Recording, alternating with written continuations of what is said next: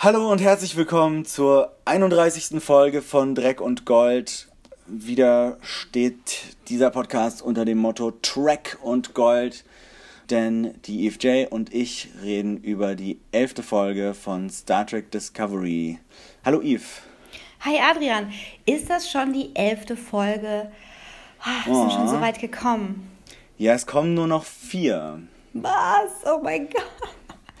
Nur noch vier. Aber so viel wie in jeder Folge immer passiert, entspricht das ungefähr so, so drei Staffeln von einer normalen Serie. Insbesondere einer Star Trek-Serie. Ja, also es geht schon ganz schön ab. Genau, die, diese elfte Folge von Star Trek Discovery, die werden wir äh, wieder im Detail auseinandernehmen heute. Die Folge heißt The Wolf Inside. Und ansonsten haben wir eigentlich heute nichts Dringendes zu besprechen. Aber wir wollten euch schon mal vielleicht für nächstes Mal was empfehlen, worüber wir nächste Woche eventuell reden werden. Und zwar ähm, Electric Dreams, eine ähm, Anthologienreihe, die von Philip K. Dick ähm, Kurzgeschichten, Büchern und dergleichen inspiriert wurde und gerade auf Amazon ähm, verfügbar ist. Oder ist ja. Netflix? Nee, Amazon. Nee, ne? ist, genau, Amazon Prime ist, glaube ich, produziert von Brian Cranston unter anderem von äh, Breaking Bad. Und das ist so, ich habe es noch nicht gesehen. Ich will es mir in den nächsten Tagen mal angucken oder zumindest anfangen. Es ist so ein bisschen von der Idee her wie, wie äh, Black Mirror, nur halt eben mit diesem Philip K. Dick-Bezug. Ich glaube, äh, wenn ich das richtig gesehen habe, hat jede Folge einen anderen Producer, aber ich weiß nicht, wer jetzt ähm, okay. der Showrunner ist von dem Ganzen. Mhm. Na ja. Genau, also darüber sprechen wir nächste Woche. Vielleicht könnt ihr euch auch schon mal die ersten zwei, drei Folgen angucken. Dann ähm, könnt ihr den Podcast sofort hören und müsst nicht dann noch äh, Hausaufgaben machen, wenn der Podcast schon draußen ist. Und jetzt äh, legen wir für heute los.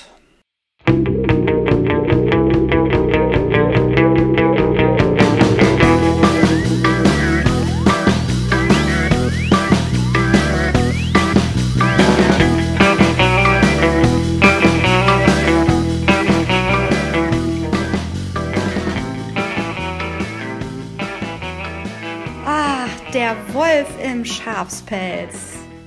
Ist das der deutsche Titel? Nein, aber ich, ich stelle mir vor, das ist der deutsche Titel. Ähm, ja.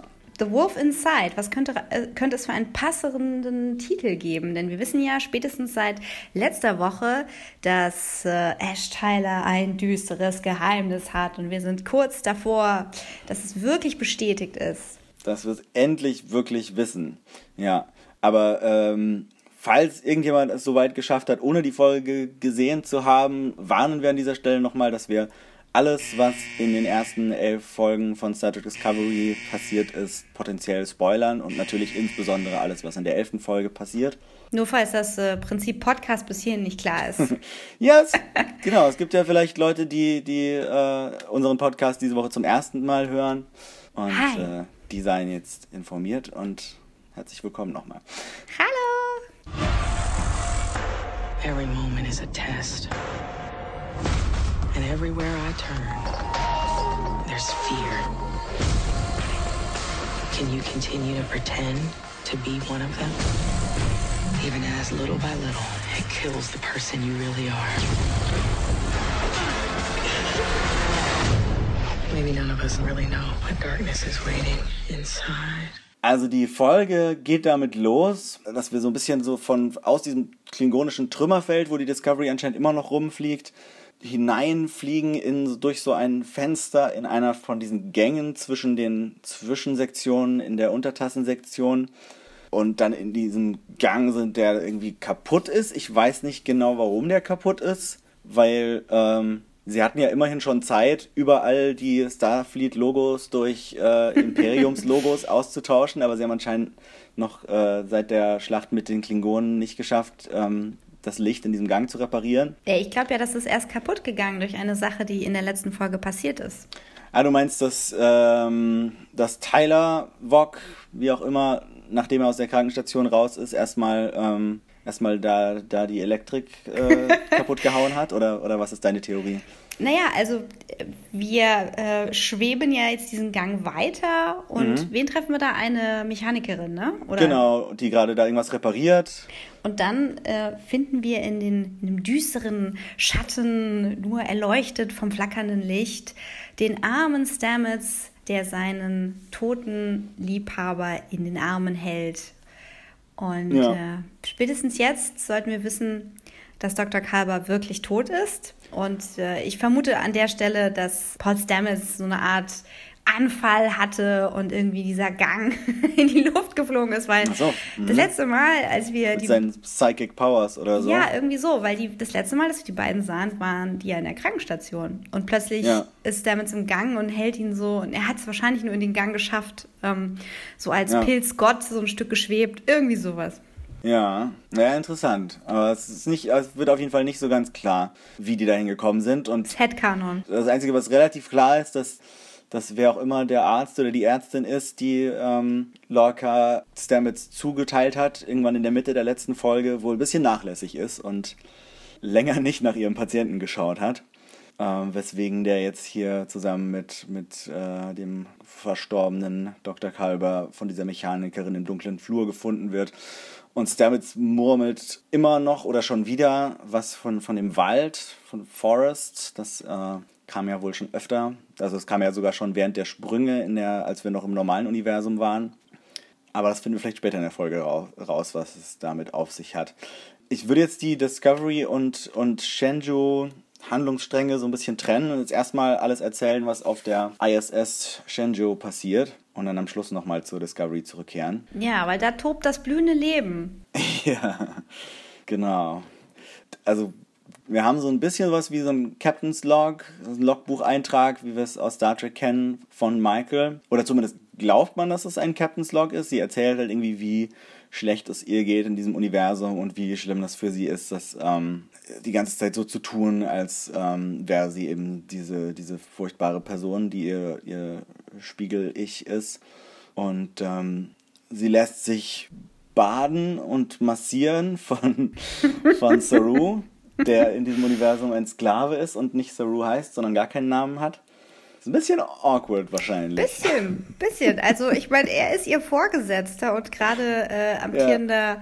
Commander äh, auf der Discovery und äh, der Sklave kommt die Tür rein so, ähm, es ist Zeit für ihr Bad, Milady. Ja. Und sie kann natürlich schlecht sagen, oh, ah, also ich persönlich bade eigentlich nicht jeden Tag, aber ähm, er sagt auch sowas wie äh, Zeit für ihre tägliche Routine ja. und sie verrät uns in, in ihrem Gedanken-Voice-Over, dass das jetzt schon der zweite Tag ist. Das heißt, äh, mhm. äh, sie macht das jetzt nicht zum ersten Mal, lässt das über sich ergehen und es hat wirklich eine ganz seltsame Intimität. Auf jeden Fall, ja. Was dann auch noch passiert während ihrer Erzählung, ist, dass wir sehen, dass auf der Shenzhou oder wahrscheinlich auch im Spiegeluniversum in der terranischen Flotte allgemein Leute wegen Gedankenverbrechen hingerichtet werden. Top. Super, ne? Also, ja. Malicious Thoughts Against the Emperor. Ja. Und die werden einfach in den Weltraum gebeamt, wo sie dann ersticken oder erfrieren, was auch immer zuerst passiert. Und äh, in der nächsten Szene wird klar, dass diese Erzählung vielleicht nicht komplett in ihrem Kopf passiert ist, sondern dass das eigentlich was ist, was Michael gerade Ash im Bett erzählt hat. Also wir springen dann quasi in die äh, in die Kiste. Wir springen in die, in die Kiste, Kiste, mit wir Ash Tyler. mit den beiden in die Kiste. Und ähm, ja, also sie sind wohl für sich gegenseitig so, so dass die letzte Rettungsleine was Ash dann auch mit so einer ähm, Geschichte aus seiner Sternenflottenzeit, wo er irgendwie Angst vor, davor hatte, allein im Weltraum rumzuschweben, bebildert und äh, geben sich gegenseitig ein bisschen Hoffnung in dieser düsteren Welt. In dem Moment werden sie unterbrochen von äh, dem namenlosen Saru, der jetzt einen Namen kriegt, indem sie ihn nämlich Saru nennt und sagt, ach ja, ich habe dich jetzt nach einem alten Freund von mir äh, oder einer alten Bekanntschaft von mir benannt. Und äh, er bringt Essen und das Essen sieht auch so ein bisschen evil aus. Das ist irgendwie so ein, ich weiß nicht, sieht aus wie so ein roher Oktopus oder so. evil Essen, das gibt besonders viel Sodbrennen. evil. Genau. Und passend in dem Moment, äh, oder passend kurz danach, nachdem sie auch Ash rausgeschickt hat, ruft Tilly von der Discovery an und gibt sie gleich weiter an den echten Saru oder an den uns bekannten Saru. Und ähm, dem gibt sie ein bisschen Status-Update. Äh, sie hat die Daten über die USS Defiant hm, zwar irgendwie gefunden, kann sie aber nicht entschlüsseln so ohne weiteres und kann sie auch nicht übermitteln an die Discovery, ist also ein bisschen in einer schwierigen Lage, will aber versuchen, das irgendwie rauszukriegen und Saru äh, fragt passenderweise noch äh, übrigens äh, ganz ohne Grund ähm, gibt es auf der äh, Shenzhou denn vielleicht auch Kelpians, also Leute von meiner Spezies. Und vielleicht in Gedanken an, an die vorherige Badeszene sagt sie ihm lieber, äh, nee, ich glaube nicht. Nee, sie will ihn nicht enttäuschen in dem Moment. Ja. Sie will ihn nicht ja, ja. Mit, dieser, mit dieser Wahrheit konfrontieren, dass die Capians hier derart versklavt sind, dass sie nicht mal Namen haben. Aber sie ist genau. nicht die Einzige, die zur Lüge greift. ja, genau. Er erzählt ihr natürlich auch nichts davon, dass sie Dr. Kalber gefunden haben. Aber dazu kommen wir später noch, weil ich, wie gesagt, die, die Discovery-Szenen gerne so am Stück machen würde. Auf der Shenzhou kriegen sie jetzt einen Anruf oder einen, einen, äh, einen Funkspruch von einem Captain Mattis. Bipü, bipü. Den wir aus dem anderen Universum bisher nicht kennen. Und der hat wichtige Informationen für sie und fürs Publikum. Denn äh, er hat die, ähm, den Ort, an dem sich der Rebellenanführer namens Firewolf, der Feuerwolf, versteckt rausgefunden und kann ihr den mitteilen. Das ist ein Planet namens Harlak.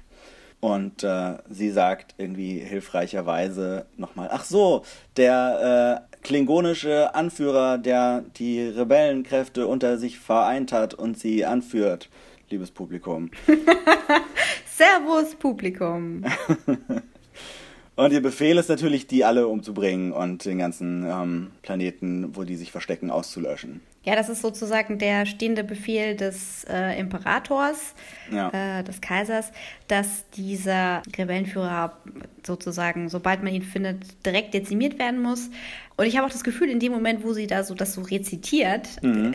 äh, ist es wieder so ein Moment, wo sie versucht, in die Rolle zu kommen. Sie ist gerade noch so ein bisschen, mhm. mir geht es nicht so gut. Und dann muss sie auf der Brücke direkt wieder reagieren betet da ihren Satz auf und ähm, muss sich auch gleich gegen Keller Detmer wehren, die ja. nämlich dann sehr voreilig ähm, gleich schon feuern will, oder? Ja, genau, die ist schon dabei, irgendwie die Bomben vorzubereiten, die Torpedos in die Röhren zu laden und loszufeuern. Aber äh, Michael fällt ein anderer Plan ein und sie sagt, äh, Bomben, das ist doch für Weicheier. Ihr seid doch alle völlig äh, verweichlicht, während ich nicht da war. Und äh, richtig harte Spiegeluniversums-Terraner gehen selber auf den Planeten runter und infiltrieren ganz alleine und nur mit einer Begleitperson die Rebellenbasis. Um noch möglichst viel zu lernen über die Rebellen und sie ja. für immer zu zerschlagen. Genau. Von innen heraus. Von innen heraus. Bevor das losgeht, trifft sie sich aber nochmal mit Lorca, den, der in dem Moment mal kurz aus seiner ähm, Schmerzzelle raus darf, aus seiner Agony Booth. Ich möchte an dieser Stelle nochmal erwähnen, dass die der langweilige Alltag von Michael, in dem sie so leidet, weil alles so schlimm ist und sie so tun muss, als wäre so eine mit böse. Ash im Bett liegt. genau, sie dauernd mit Ash im Bett liegt, zwei Tage lang. Ähm, äh, der Realität von ihrem Captain gegenübersteht, nämlich Locke, der in dieser Schmerzzelle, in diesem Terrarium des Todes ist und die ganze Zeit wah, wah, wah. Ja, ja. Es muss wirklich schlimm sein, Captain auf dieser Evil Bridge zu sein, Michael. Ja, ja. Und er war, war, die ganze Zeit eben in dieser Zelle und ist auch ziemlich äh, mitgenommen. Also er, er, zittert so. Ich fand das irgendwie ganz, ganz überzeugend gespielt von Jason Isaacs. Und er hat deswegen auch nicht so viel Geduld und sagt, äh, vielleicht sollte sie die Rebellen einfach sterben lassen. Das geht sie ja irgendwie auch nichts an. Und ähm, der Zweck heiligt die Mittel. Also wenn sie äh, die Daten dadurch schneller wieder in ihr Universum kriegen und ähm, den Klingonenkrieg beenden können, dann ähm, ist es das schon wert, jetzt hier mal ein Auge zuzudrücken. Aber Michael äh, lässt da nicht mit sich reden und will die Ideale der Sternenflotte erhalten und Leben retten. und vor allem im Zuge dessen auch verstehen, wie diese Friedenskoalition überhaupt funktioniert, wie das sein kann, dass sich die Klingonen in diesem Universum mit diesen ganzen Föderations, eigentlich Föderationsvölkern verbündet haben, wo die Klingonen in ihrem Universum doch so ähm, isolationistisch sind. Ja, und äh, das, das Witzige ist wirklich, dass wir da diesen Captain haben, dessen Offizier ja. kommt, um nach ihm zu sehen und äh, die eigentlich dann diese geheime Absprache haben und sie aber eigentlich nicht so aus ihrer Rolle der Führungsperson rausgeht und sagt, ähm, Captain Narka, ich glaube, ähm, ihre Auffassungsgabe ist ein bisschen getrübt davon, von der Folter und ich bin anderer Meinung und wir machen das so, äh, wie ich möchte.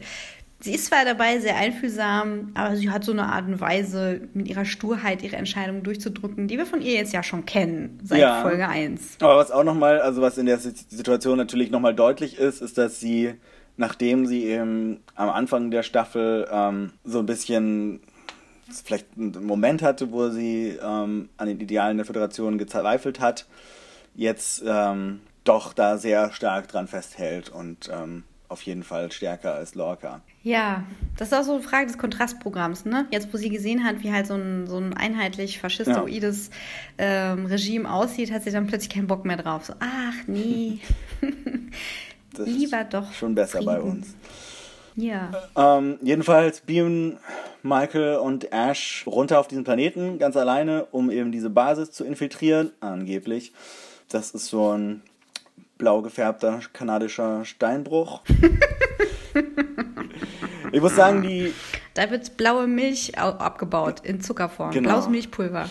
Ich, ich, muss sagen, die, ähm, die beiden Folgen, wo wir, oder eigentlich drei, wenn man die Pilotfolge noch zählt, wo wir bisher auf außerirdische Planeten ähm, runtergebeamt sind mit der Crew, fand ich nicht so super überzeugend. Das sieht schon immer, immer alles so ein bisschen nach. Äh, wir sind irgendwo in Kanada in die Pampa gefahren und haben so einen, so einen Farbfilter über die Linse gelegt aus.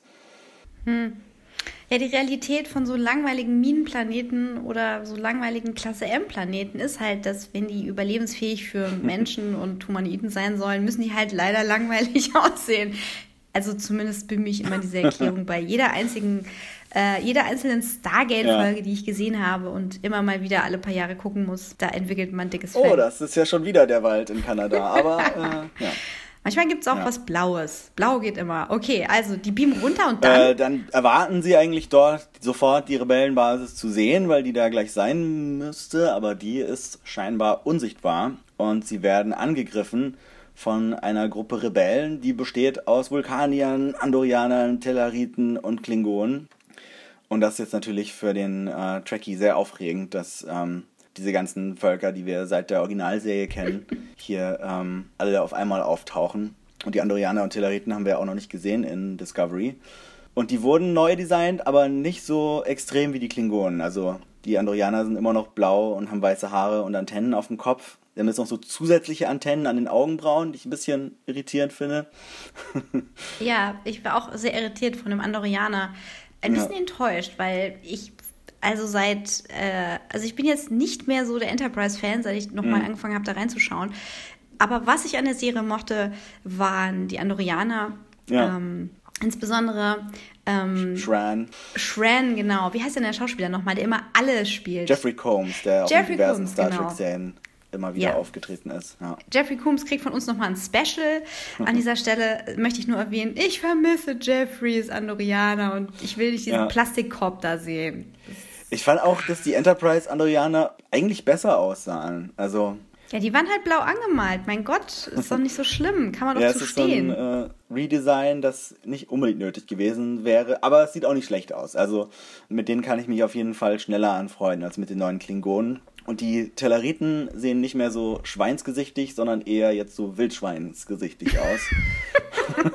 die sehen so ein bisschen aus wie die Klingonen vorher, mit hässlichen Zähnen und plattgerückter Nase. Ja, mit so, mit so Hauern und langen Haaren und. Aber jetzt äh, eigentlich auch ganz cool. Und ähm, diese ganzen Spezies haben sich alle verbündet, um auf Michael und Ash zu schießen, aber es sind wohl mehr so Warnschüsse, weil sie nicht treffen, bis äh, die beiden ihre Hände hochstrecken, ihre Waffen auf den Boden legen und ähm, sich ergeben und von dieser Gruppe zur ähm, getarnten Basis gebracht werden. Weil anscheinend gibt es auch in diesem, haben die Klingonen auch in diesem Universum die Tarntechnologie.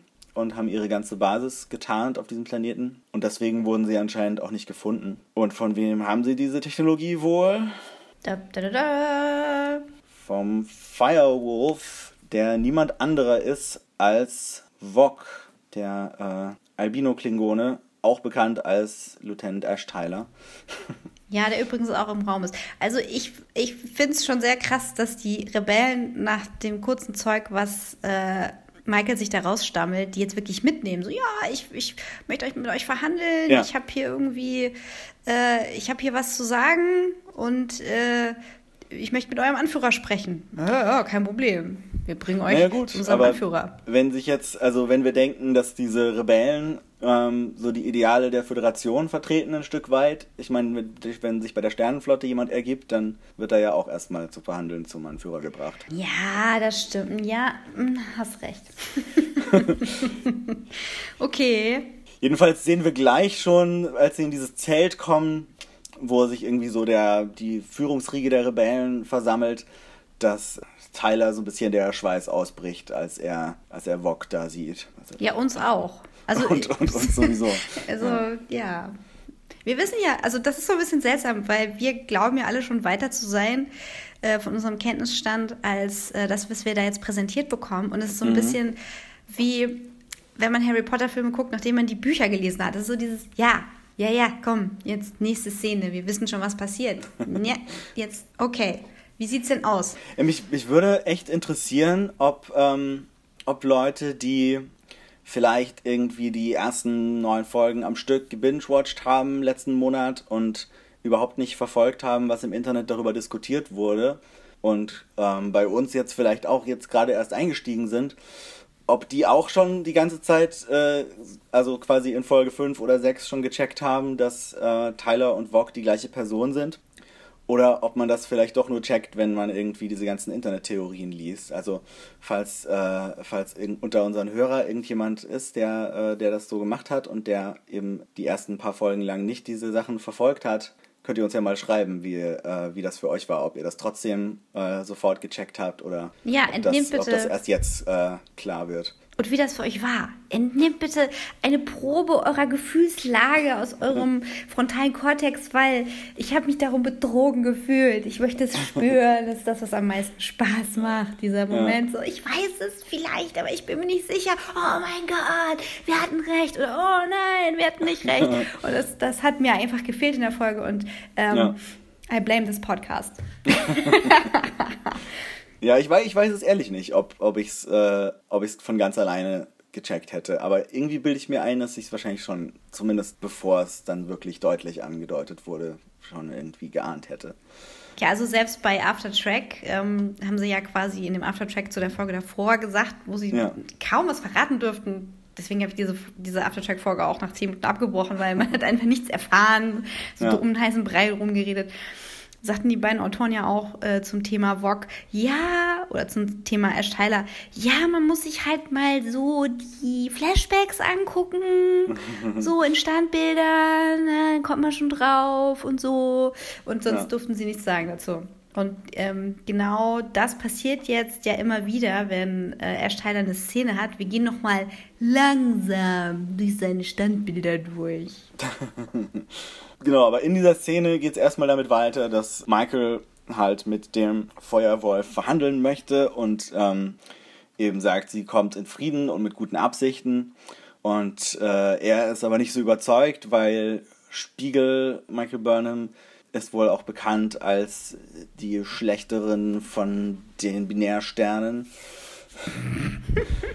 und äh, hat äh, da war wohl auch für irgendwie den, den irgendeinen Kriegsausbruch verantwortlich, aber halt wahrscheinlich ähm, nicht nur so ein bisschen, sondern halt mit voller Gewalt. Und um zu überprüfen, ob ihre Absichten denn wirklich so gut sind, wie sie sagt, ruft Vog den Propheten, der niemand anderes ist als Sarek mit Ziegenbart. Mit Ziegenbart, yay! Habt ihr auch so geweint vor Glück auf dem Sofa? Ich war leid, ich habe leider ähm, leider schon am Tag, bevor ich die Folge geguckt habe, äh, ein, ein Foto davon auf Twitter Nein. gesehen, habe ich mich ah, geärgert. Ja. Wie ärgerlich! Ah. Das ist ein guter Überraschungsmoment gewesen. Aber es ist natürlich trotzdem ziemlich geil, dass, dass halt hier dass der, der typische Spiegeluniversum, Spiegel, Spiegelbart, äh, den Spock in der Originalserie hatte, jetzt hier von seinem Vater getragen wird. The legacy continues. Und Sarek macht eine Gedankenverschmelzung mit Michael, um ihre ähm, Absichten genauer zu verstehen und sieht dabei natürlich sich selber ohne Ziegenbart und seine menschliche Frau, von der man ausgehen kann, dass es in diesem Universum vielleicht auch eher nicht hat, weil, obwohl muss er eigentlich, weil Spock gibt es ja in diesem Universum später auch. Ah. Obwohl sie ja Terranerin ist, also wer weiß. Und Baby Michael, also die kleine Michael, mit der er eben zum ersten Mal die Gedankenverschmelzung gemacht hat. Und er sieht so ein bisschen ihre Geschichte und ähm, kann deswegen empfehlen, dass man ihr vertrauen kann, ohne jetzt äh, aber den anderen Rebellen zu viel darüber zu verraten, was er da gesehen hat, weil er muss ja irgendwie jetzt ahnen, dass sie aus einer anderen Realität kommt oder dass da irgendwas, ja. irgendwas Seltsames vor sich geht. Der wird ja auch nicht ohne Grund der Prophet heißen. Also ja. erstmal, erstmal gehe ich davon aus, dass Evil Sarek also Spiegel Sarek evil ist, ähm, aus welcher Motivation auch immer, glaube ich nicht, dass der friedliche Prophet am Tisch dieser, dieser Alliance ist. Ich glaube, okay. er ist ein Verräter. Und ähm, was er aber in dem Moment dieser Truppe ähm, ähm, von, von Abenteurern, so sehen sie eigentlich aus, dieser Rebellen, ähm, weitergibt, ist, dass sie aus äh, oder dass ähm, sie dafür steht, dass Menschen, also Terraner, durchaus ähm, gefühlvoll sind und empathiefähig und ja. äh, dass er da eine Kapazität entdeckt, die er nicht für möglich gehalten hätte und dass man ihr vertrauen kann also das lässt ja tief blicken, wie die Terraner sehen bisher. Ja, genau. Er hat gar nicht zugetraut, dass da irgendwas wie Mitgefühl vorhanden ist. Und ähm, allein das lässt dann darauf schließen, dass sie, äh, dass sie irgendwie anders ist und dass man ihr erstmal vertrauen kann. Ob, ob Sarek wirklich äh, böse ist, ist eine interessante Evil. Frage. Evil!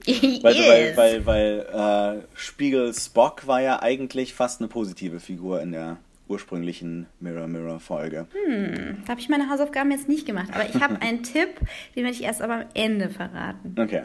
Aber ich, ich bin mir sicher, dass wir von, von Sarek äh, in den nächsten Folgen noch mehr sehen, weil das ist irgendwie zu, äh, zu viel offen geblieben noch. Jedenfalls sagt sie halt, dass sie ähm, eben den Befehl hat, den Planeten in die Luft zu jagen, aber sie warnt und ihnen die Flucht ermöglichen möchte.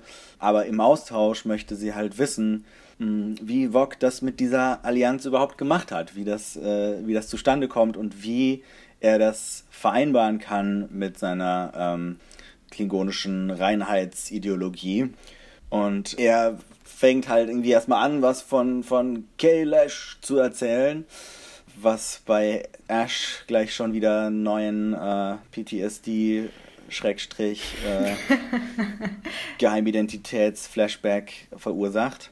Ja, der wird irgendwie getriggert. Also der, ja. das, was äh, Wok erzählt, ähm, und wenn wir jetzt davon ausgehen, dass er damit sich selber, also dass er sich selbst zuhört, seinem ja. alten Ich, dann, dann hatte, haben diese Worte, die diesem, diesem Gebet ähneln, das mhm. Lirel ihm eingetrichtert hat, die sind schon sehr ähnlich. Also die haben eine gewisse Macht über ihn und er kann sich dem gar nicht wehren und zittert da rum und äh, es ist ein bisschen undankbar, die Situation, weil Michael hört zu, Wok ja. erzählt, die Sache ist nicht zu angespannt, es ist relativ entspannt für so ein ja. Treffen von, von Rebellen und ähm, den Unterdrückern.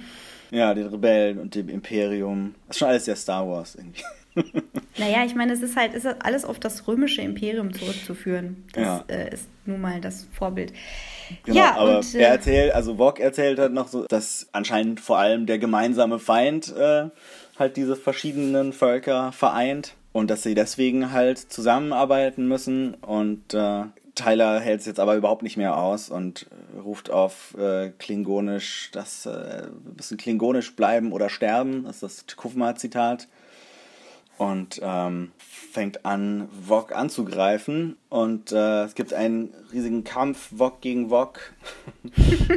Tyler gegen Tyler. Äh, der so ein bisschen doof geschnitten ist, aus offensichtlichen Gründen, weil es der gleiche Schauspieler ist. Ja. Wobei in dem Fall kann man den Stuntman ganz gut verstecken, wenn er, ähm, wenn man ihm einfach das klingonische Make-up äh, drauf macht, sieht man ja vielleicht nicht sofort, dass da nicht ähm, Shazad Latif drunter steckt. ja, aber ich habe echt so mega drauf geachtet. Das war so komischer Schnitt. Da ist ja. jetzt Tyler irgendwie nicht mehr zu sehen, weil er am Boden liegt und dann nochmal ein komischer Schnitt. Und mhm. ähm, ja, aber das äh, war doch trotzdem ein großer Moment, so für alle. Fall. Und ähm, ja, ich wünschte, er wäre noch ein bisschen größer gewesen. Ja, schon. Dramatischer. Genau. Ja, so ja, ja. die totale Eskalation und, mhm. und irgendwie ähm, Tyler, der irgendwie am Boden liegt und äh, total ausrastet. Und, ähm, aber er hat, er hat Michael jetzt eh schon sehr beschämt mit seinem kleinen Auf jeden Fall. Ausbruch. Also ähm, den Kampf gewinnt jedenfalls Wok, also Spiegel Wok.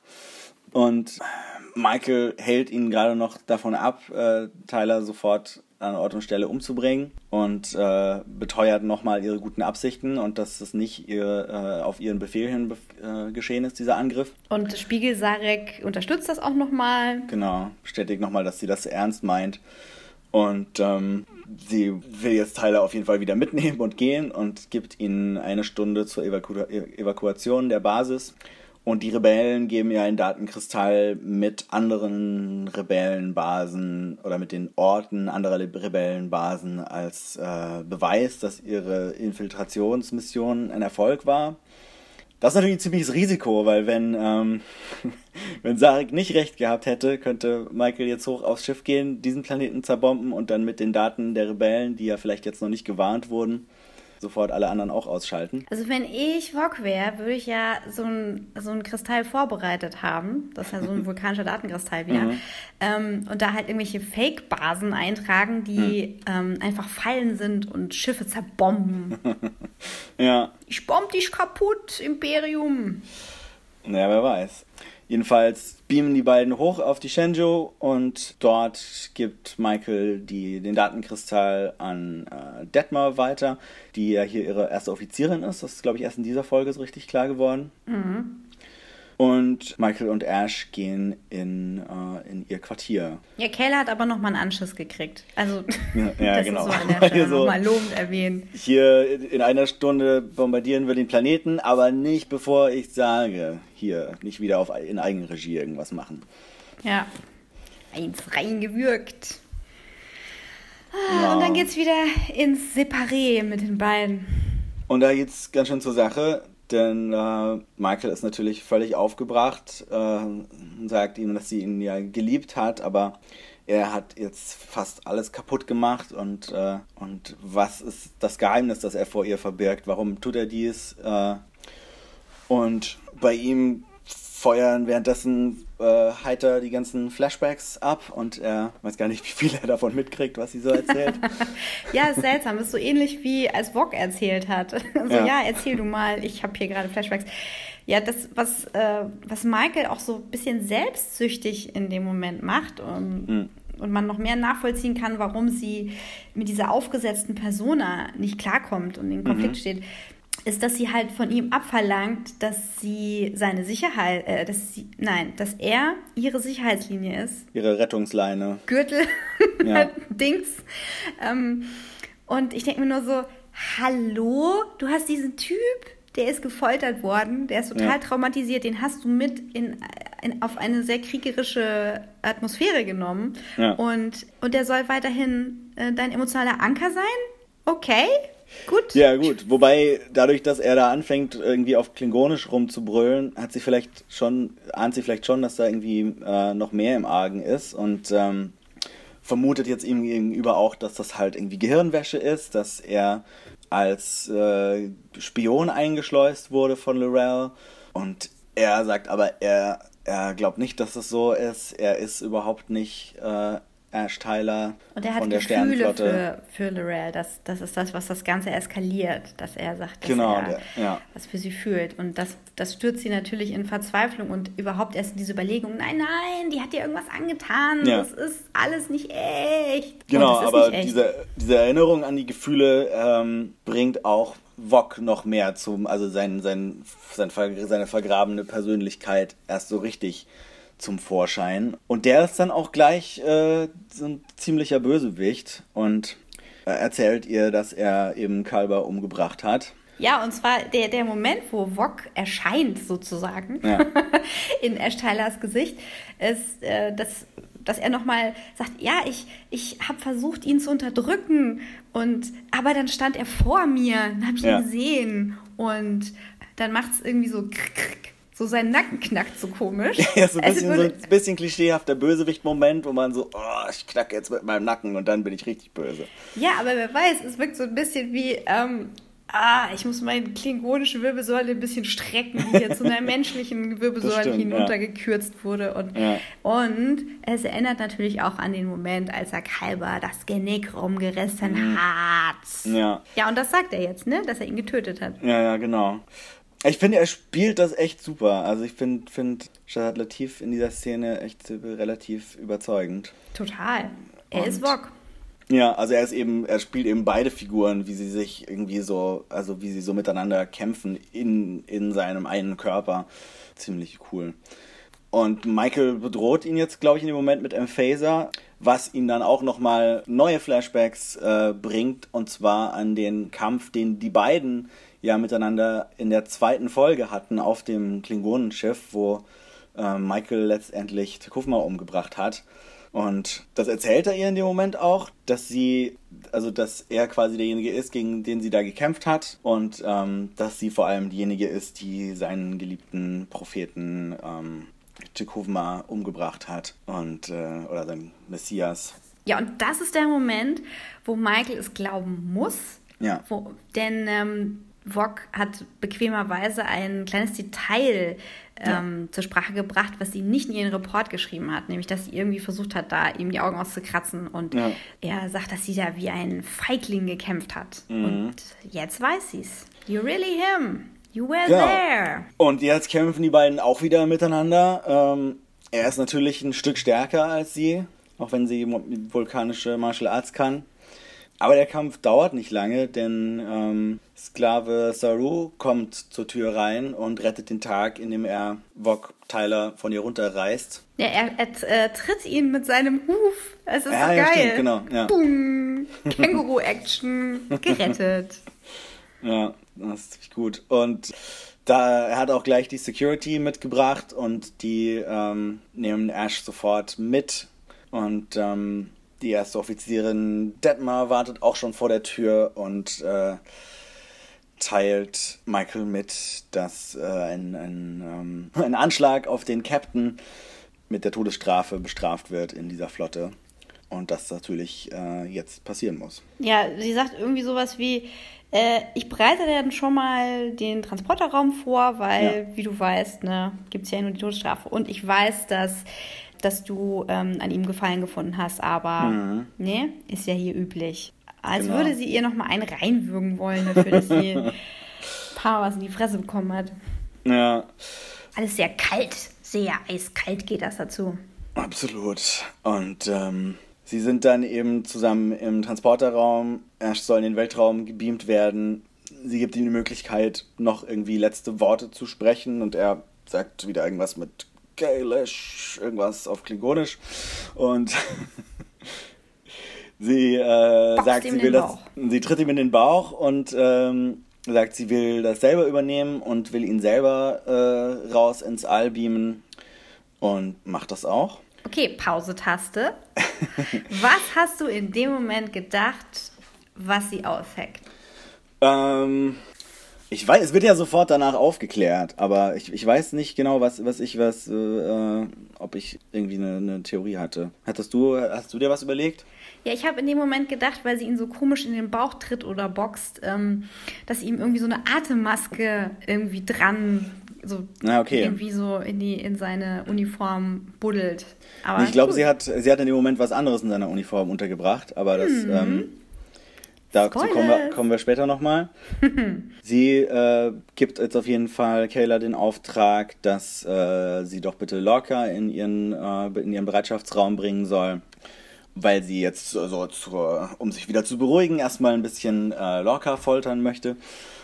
Aber ähm, das will sie natürlich nicht wirklich, sondern sie will sich mit äh, Lorca beraten. Und ähm, Lorca ist so ein bisschen skeptisch, was, was ihre Pläne angeht, aber äh, versichert ihr nochmal, dass sie, ähm, obwohl sie Ash jetzt nicht mehr hat, trotzdem nicht alleine ist. Sie will eigentlich so schnell wie möglich runter von dem Schiff, weil sie es dann nicht mehr aushält. Ja. Und ähm, er ist immer noch der befehlshabende Offizier mhm. und sagt natürlich, nee, äh, wir haben hier, wir müssen das noch hinkriegen mit den Daten und wir können vorher nicht gehen. Genau. Unter Umständen brauchen sie vielleicht mehr als ein Schiff.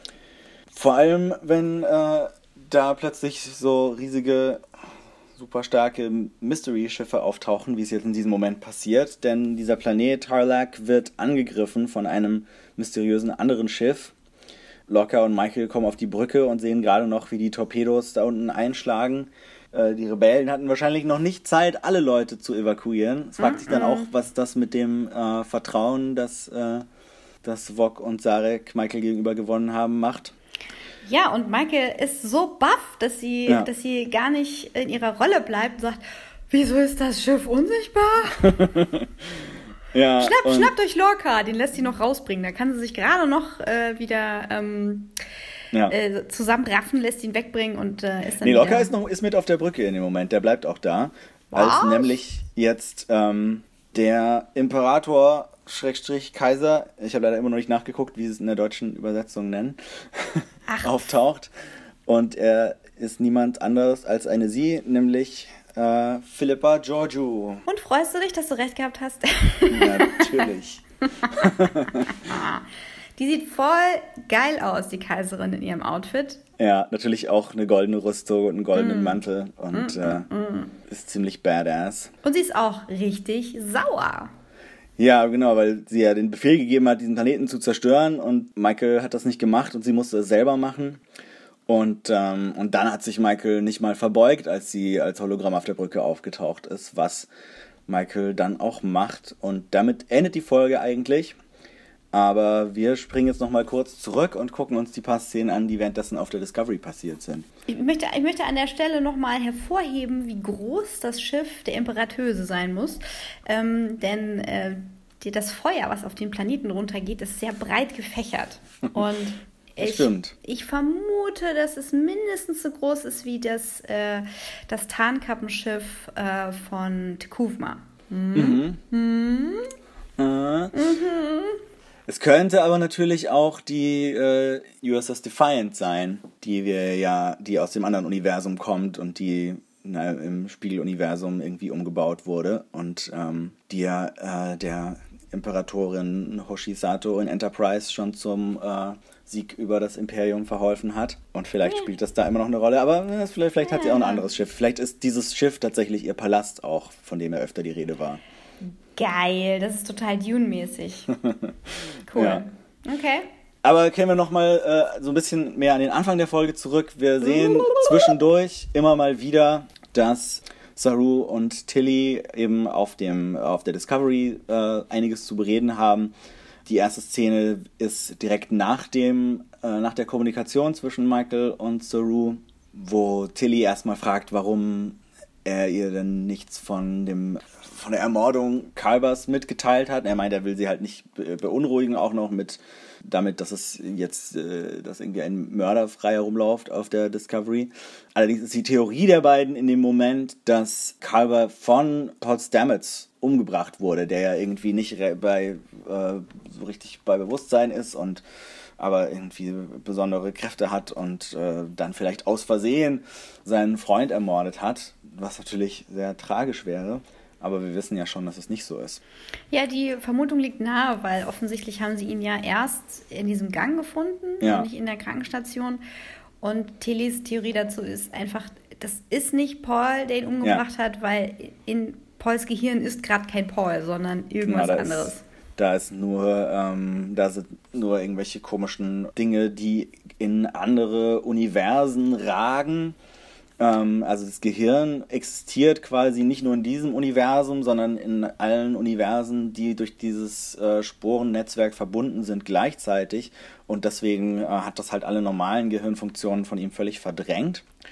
Und sie möchte eine Therapie ausprobieren, indem sie ihm ähm, ihn in die Sporenkammer äh, schnallt und ihn eben mit diesen Spuren bombardiert, die sie ja auch sonst zum, äh, für die Sprünge der Discovery benutzen. Genau, denn sie kehrt, sie kehrt den Prozess um, den sie bisher gemacht haben mhm. und sagt, das Netzwerk ähm, was ihm jetzt nicht mehr zur Verfügung steht, das muss quasi in ihn rein und nicht andersrum. Also ja. Paul, Paul muss nicht zum Netzwerk, sondern umgekehrt um ihm sein zentrales Nervensystem zu substituieren, mehr oder weniger. Und sie geht da auch recht forsch vor. Ja. Saru lässt sie da auch bis zu einem gewissen Punkt machen. Und der Punkt genau. ist ein kritischer. Ja, also sie, sie sagt auch nochmal, dass, dass die Pilze halt als einziges, als einzige Lebensform irgendwie so eine Verbindung aus Leben und Tod haben. Ich glaube, dazu gibt es in den Theorien des echten Paul Stamets auch irgendwelche ähm, Anhaltspunkte. Und äh, es scheint am Anfang auch irgendwie zu funktionieren, dass seine Lebenszeichen und seine Gehirnfunktion sich wieder ein bisschen normalisiert.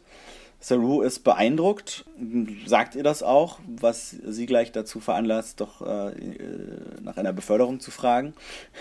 Ja, also sie möchte fürs ähm, Kommando-Trainingsprogramm vorgeschlagen werden. Genau. Man muss ja quasi, wenn man in einem Bereich ist, ob jetzt irgendwie Medizin oder Wissenschaft oder so, dann muss man quasi so eine Weiterbildung äh, machen, um ähm, kommandieren zu dürfen. Wobei sie ja eigentlich immer noch Kadettin ist. Das ist so ein bisschen seltsam, dass sie ähm, halt noch nicht mal ihre, ihre, nochmal ihre Grundausbildung fertig hat und aber, aber schon diejenige an Bord ist, die sich am besten mit diesen Sporen auskennt. Aber äh, ja, irgendwie scheint, scheint das nicht so, scheint es da nicht so viele zu geben auf der Discovery. Sie ist ja sehr wissbegierig und die, der Sporen-Drive wurde da ja erst gebaut. Also, und dann sind ja auch ein paar andere gestorben. Mhm. Ja, ja. Naja, das stimmt. Jedenfalls haben sie sich ein bisschen zu früh gefreut, weil Stamets auf äh, lange Zeit dann doch nicht so gut drauf reagiert und erstmal stirbt. Ja, also er flatlined. Sein Herz genau. bleibt stehen. Ähm, Saru will Ärzte zu ihm reinschicken, die anscheinend die ganze Zeit nichts mit ihm zu tun hatten bisher, aber äh, jetzt dann doch aus irgendeinem anderen Raum zu Hilfe gerufen werden. Tilly will es verhindern, aber äh, Saru ist natürlich ihr Vorgesetzter und ähm, die Ärzte setzen so einen ähm, futuristischen Defibrillator an, der ihn so ein paar Mal schockt, aber der macht auch keinen großen Unterschied und er scheint wirklich tot zu sein. Ja, die Sporen wurden ja auch aus der Kammer gesaugt, damit die Ärzte da ja, reingehen können. Genau, genau. Big und das ist natürlich nicht gut für ihn. Mm -mm. Und in der nächsten Szene äh, ist Tilly alleine mit ähm, Stamets nochmal in diesem Raum, in dieser Kammer. Anscheinend haben die anderen die Leiche erstmal da gelassen. Und äh, sie sagt noch irgend sowas wie, ähm, dass sie hofft, dass, äh, dass er jetzt bei seinem Freund ist. Als am Monitor wieder irgendwas piepst. Also doch noch irgendeine Aktivität in seinem Gehirn wieder passiert. Und in dieses Gehirn springen wir jetzt auch. Und da befindet sich Stamets tatsächlich in, in diesem Sporenwald, in dem Wald, äh, von dem er seit mehreren Folgen immer in, äh, im Zuge seiner Visionen spricht. Und trifft dort auf Spiegel Stamets, der äh, ihm etwas zeigen möchte. Ja, und der ihm, der sagt, hey, ich habe schon eine Weile auf dich gewartet, aber da ja. bist du ja. Lass uns genau. anfangen. Das ist ziemlich spannend, weil ähm, man kann ja fast, also man könnte davon ausgehen, dass Spiegelstamets sich ja jetzt im, im normalen Universum befindet, mhm. zusammen mit der Discovery und dass wir über diese mentale Verbindung vielleicht jetzt auch erfahren, was währenddessen dort passiert. Das wäre voll super, wenn nächste Folge einfach im ähm, regulären Universum spielen würde mit der bösen Discovery. Das wäre voll super. Das wäre ziemlich cool. Oder vielleicht springt es zumindest so ein bisschen hin und her. Auf jeden Fall spannend. Allerdings erfahren wir jetzt da nicht weiter, was passiert. Das nächste, was wir von der Discovery sehen, ist, dass Ash Tyler eben aus dem Weltraum, wo Michael ihn hingebeamt hat, direkt auf die Discovery gebeamt wurde, die anscheinend in Transporterreichweite ist, was äh, auf der Shenzhou keiner gemerkt hat. Ich meine, wer weiß, wer weiß, wie weit, wie weit Michael ihn weggebeamt hat. Ja, das stimmt. er ist ja in den Weltraum gebeamt worden. Ja. Er hatte so eine kleine Eiskruste auf der Nase und ja. dann materialisiert er aber dort. Also genau, aber allzu lange scheint er, kann er ja nicht im Weltraum gewesen sein. Ja. Aber äh, und, und Ash äh, weiß gar nicht, was los ist. Er meint halt so, äh, warum habt ihr mich nicht sterben lassen? Und Saru äh, bekräftigt halt auch nochmal die Ideale von Starfleet und der Föderation, dass äh, hier nicht einfach jemand ähm, zum Tode verurteilt wird, sondern dass, dass wir Gesetze haben und Ideale und dass er jetzt erstmal eingesperrt wird in die Arrestzelle, wahrscheinlich so neben der von Ja, ja, super Idee, super Idee. Ich freue mich schon drauf. Ich habe schon gedacht, hey, ja. nein, pass auf, wir geben dir jetzt die Möglichkeit, ähm, weiter ähm, zu konspirieren. Das ist ja. eine ideale Föderation. Ja, ähm, ich hatte kurz überlegt, ob Ash Tyler vielleicht versucht, wieder eine Täuschung aufzubauen, mhm. aber da er direkt von Phasern empfangen wird und niedergerungen ja. wird, bleibt ihm gar nichts anderes, als irgendwie zu fluchen genau. und zu sagen, ah, warum habt ihr mich nicht bei, in, in Ehren sterben lassen? Und das ist das. Klingonischste, genau. was bisher gesagt wurde. ja. Aber kann davon ausgehen, dass, dass Michael eben vor der Exekution, äh, ohne dass wir es gesehen haben, nochmal mit Saru kommuniziert hat und ihm eben mitgeteilt hat, was da los ist. Mhm. Und ähm, als sie ihm dann nochmal in den Bauch äh, geboxt hat, hat sie ihm anscheinend auch diese, diese kleine Datendiskette in die Tasche geschmuggelt. Denn das ist das, was Saru jetzt aus seiner Seitentasche zieht. Genau, und da sind die Informationen über ähm, den Ort und alles Mögliche der ähm, USS Defiant drin, mit der, deren Hilfe sie vielleicht wieder zurück in ihr eigenes Universum finden können. Tja, das ist die Hoffnung. Aber ist es auch die Realität?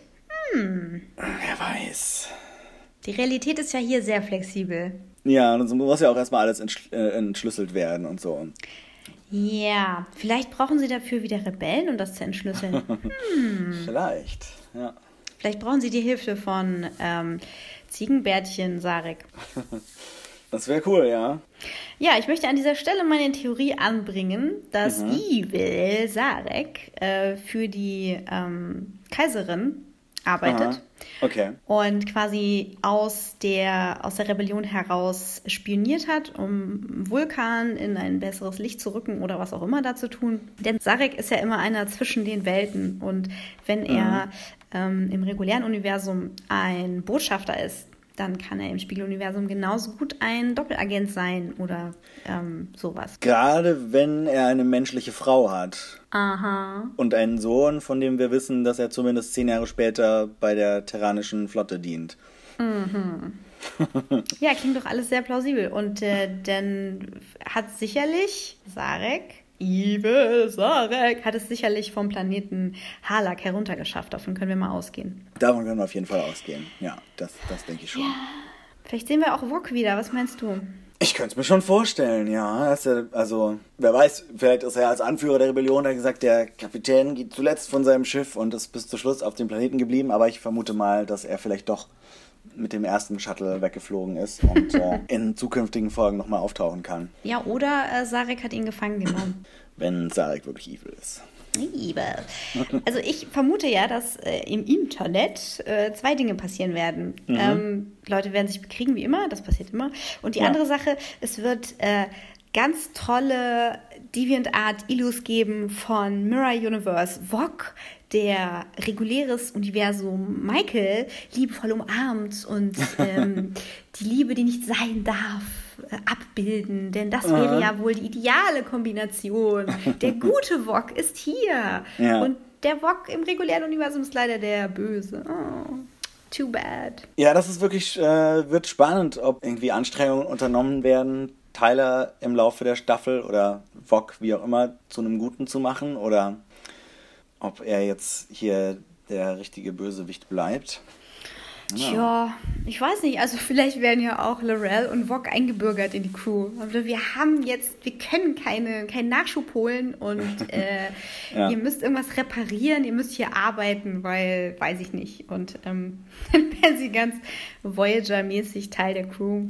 Ja, nee, das wäre auch cool. Also ich meine, ich finde die beiden Schauspieler total super und die Figuren bisher auch mit die spannendsten der Serie. Also wäre es eigentlich schade, wenn, wenn die jetzt halt die Bösen sind und dann irgendwie am Ende der Staffel äh, sterben oder zu den Klingonen zurückkehren oder was auch immer. Aber wir werden sehen. Hm, tja. Ich fand jedenfalls die Folge richtig cool. Also ja? wieder mal. Ähm, es ist echt so seit, seit der neunten äh, Folge feuert es irgendwie aus allen Zylindern. ja, vielleicht hat es zu viel gefeuert, weil im, irgendwie im Gegensatz zu der davor fand ich die so ein bisschen schwächelnd. Aber das liegt daran, dass halt also da baut sich halt so was auf, ja, so, so eine Erwartungshaltung, mhm. dass es sich immer weiter steigert, ähm, dass man die dann wirklich nochmal ein zweites Mal gucken muss, um festzustellen, boah, voll der geile Scheiß, ey. ja, insbesondere natürlich die Szene von, von Ash, wie er so vor Michael steht und sagt, du bist diejenige, für die ich Mensch bleiben möchte. Ja. Und du sitzt da und denkst, ah, ah Mist. ja, es ist so eine Szene, die ähm, wenn man sie so nacherzählt, ziemlich verwirrend klingt, aber. Ähm, Nur wenn wir sie nacherzählen. Wenn wir sie nacherzählen, klingt sie ziemlich verwirrend, aber ähm, wenn man sie guckt, ist sie echt äh, sehr emotional und. und ähm, aber auch verwirrend. Reißt einen mit und. Ähm, und ich, äh, ja, also das ist schon irgendwie ein, so ein starker Höhepunkt dieser, dieser Beziehung zwischen den beiden, die jetzt über so viele Folgen aufgebaut wurde. Ja, und dieses ganze Thema Identität, Täuschung, aufgesetzte Persona, ja. das ist ja auch ähm, mit Michael sehr stark verbunden. Das ist ja das Serienthema eigentlich. Ja. Und was machst du mit, was machst du mit diesen malicious thoughts, die im Terranischen Imperium einfach durch Tod bestraft werden? Ähm, ja. Was hat die vulkanische Ausbildung bei ihr hinterlassen? Wie identifiziert sie sich mit dem Menschsein? Und ähm, wie ist das, wenn sie jemandem gegenübersteht, der auch eine duale Identität hat? Kann sie das, kann sie das bemerken oder ist das für sie etwas Normales, weil sie selber so tickt? Und ähm, das finde ich sehr spannend, wie die beiden ja. sich so gefunden haben. Auf jeden Fall. Und ich, das ist insgesamt wirklich ein Thema, das sich durch die ganze Serie zieht. Es geht ja bei den Klingonen auch um ihre, so ein bisschen ihre nationale Identität ähm, bei den Vulkaniern gibt es anscheinend auch diese Rebellen, diese äh, äh, Untergrundkämpfer, die äh, in der sechsten Folge, glaube ich, den Anschlag auf Sarek verübt haben und äh, die auch irgendwie einen Identitätsverlust fürchten. Das ist irgendwie gut gemacht, wie sich das so durch die ganze Serie zieht und jetzt durch das Spiegeluniversum halt nochmal so, so nochmal ähm, einen nicht metaphorischen äh, Aspekt bekommen hat. Und ähm, durch Tyler und Vog natürlich auch. Und äh, ich finde, weil, weil sowas so stark umgesetzt ist, kann ich halt auch gut darüber hinwegsehen, dass äh, doch die Folgen immer relativ viele Angreifpunkte für so Detailkritik bieten. Also es gibt schon, gibt schon eigentlich, wenn man danach sucht, ist es, ja. gibt es eine Menge Logiklöcher. Und irgendwie Sachen, die so sehr, die durch Zufall passieren, irgendwie, ähm, dass solange niemand die Leiche von äh, äh, Dr. Kalber gefunden hat, oder dass ähm, ja, ich, ich dachte, die, die Szene wäre genau danach. Ja. Ich glaube, das war einfach blöd geschnitten, weil bei Michael sind zwei Tage vergangen, aber ich glaube nicht, dass jetzt irgendwie Stamets zwei Tage im Schiff rumgegeistert ist in irgendwelchen dunklen Korridoren. Ich suche den Wald, wo ist der Wald? Und schleift dann da seinen Freund hinterher, so wie so eine kaputte Puppe. Ja. Okay, vielleicht ist das doch passiert, aber okay. ähm. Ne, genau, also es gibt auf jeden Fall, also es gibt ja auch einige Star Trek-Fans, die die Serie überhaupt nicht mögen. Und äh, da, da höre ich dann halt auch oft viel so, so Kritik an halt so Details und an so Sachen, die nicht so ganz aufgehen und die irgendwie nicht so hundertprozentig logisch sind. Aber dadurch, dass die Figuren so stark sind und dass so die emotionalen Momente so gut funktionieren und dass auch die, die Themen und irgendwie die so die politischen, moralischen Botschaften sich irgendwie so gut durch die Serie ziehen und auch so ähm, so gekonnt mit den Figuren irgendwie verwoben werden, finde ich, äh, stören mich dann diese Details eigentlich überhaupt nicht. Ja, also das ist alles eine Frage der Skalierung. Wenn du dir, wenn du in der Geschichte von Star Trek immer weiter zurückgehst, mhm. dann wird das natürlich alles immer dünner und ähm, das, was du logisch aufbaust, ist weniger komplex. Ja. Das heißt, je komplexer du wirst, das, je mehr du das jetzt an echten politischen Situationen anlehnst und je mehr du das mit den ganzen Technologien vergleichst, die es jetzt schon gibt, die es nur bei Star Trek gibt, ähm, trittst du natürlich in viele Fallen und musst viele Sachen einfach ausblenden, sonst wirst du ja verrückt. Also, äh, sonst kannst du ja eine Doku machen. Realistisches Star Trek, Folge 1, kein Drama, nur Technobubble. ich meine, ja, es gibt immer was zu meckern. Ja, ja, die Leute, die wirklich realistische Science Fiction wollen, können sich ja mal ähm, The Expanse angucken. Ja, ich mag realistische Science Fiction. Ich, ich, ich schon auch, ja. Ich, ich mag auch The Expanse. Mag auch The ja. Okay, ja. cool. ja, aber The Expanse funktioniert halt äh, ganz anders. Und das ist eben auch, äh, die nehmen sich drei Staffeln Zeit, um politische Sachen zu erklären, ja. ähm, wofür Discovery halt irgendwie so drei Folgen Zeit hat. Ja, ja, genau. Und da, da braucht man aber auch eine ganze Weile, um reinzukommen. Also bei The Expanse waren halt die Figuren mir irgendwie so die ersten fünf, sechs Folgen alle eigentlich relativ egal. Mhm. Und ähm, das ist halt bei Discovery wiederum sehr viel besser gelöst, dass man irgendwie gleich relativ früh äh, viel Mitgefühl für diese ganzen Figuren entwickelt und deswegen halt auch viel mehr mitgerissen wird. Ähm, die Expanse wiederum baut halt dann so eine tolle Welt auf, die auch wirklich glaubhaft ist, äh, dass das halt wieder wettmacht, aber ja. Ja, also die, das eine ist halt so das Long Game, ne? Und bei so einem ja. hohen Production Value wie bei Discovery dürfen wir auch nicht vergessen, dass Star Trek schon immer eine Space Opera war. Und ja. äh, gerade bei TNG, also wenn wir da jetzt die Logik bemühen.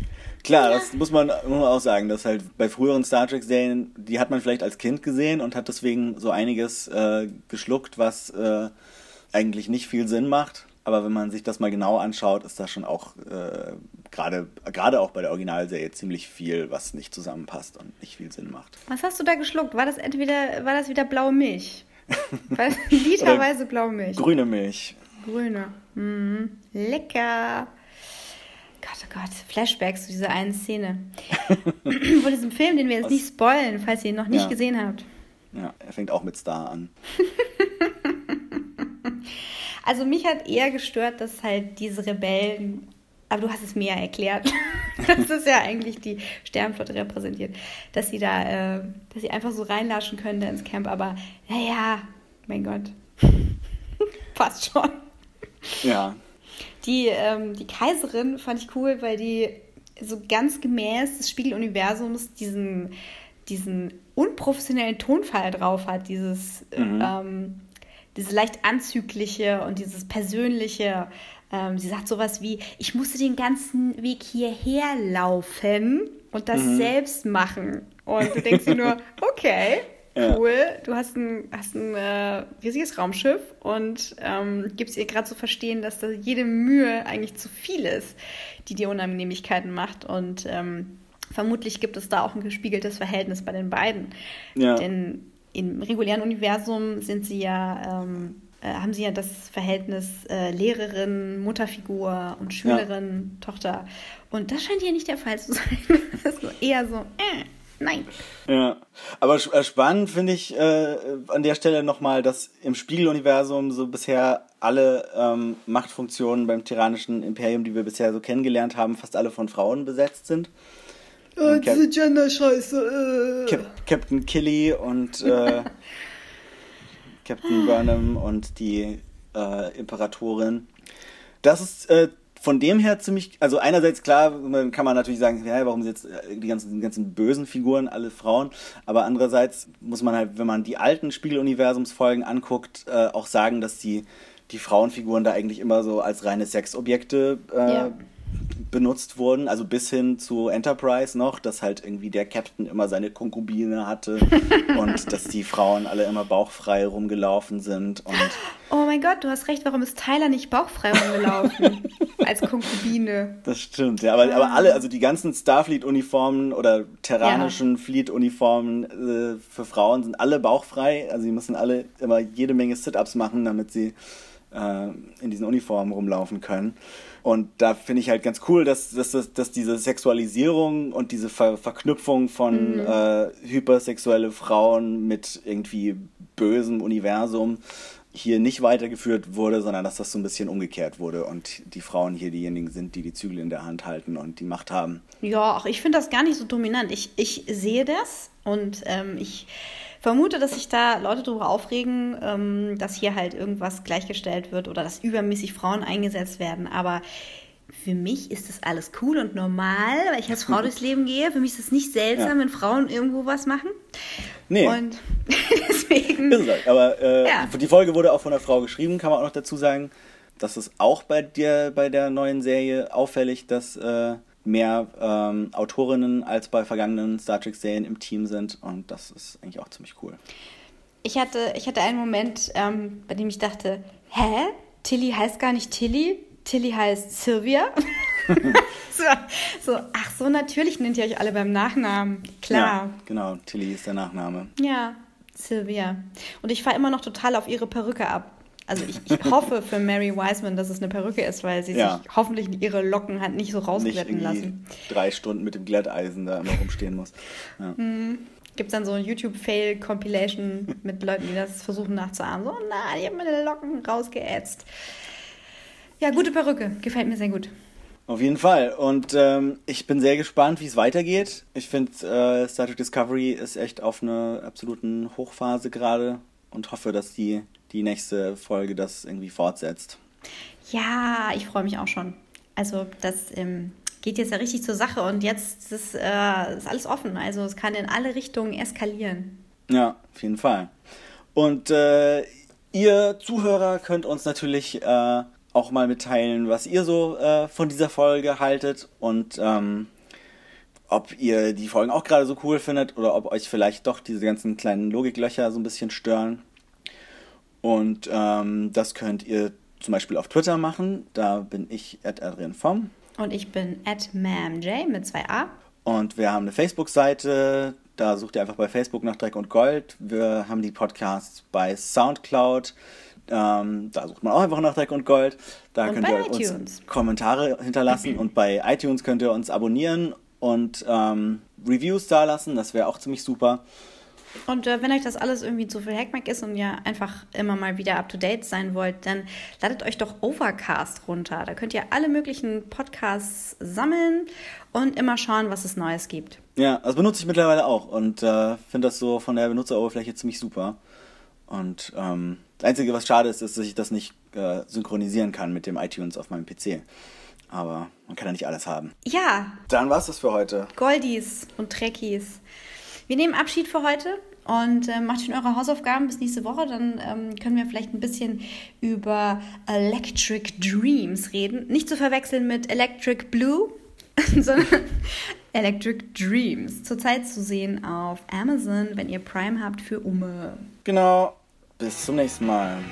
Bis zum nächsten Mal. Bye.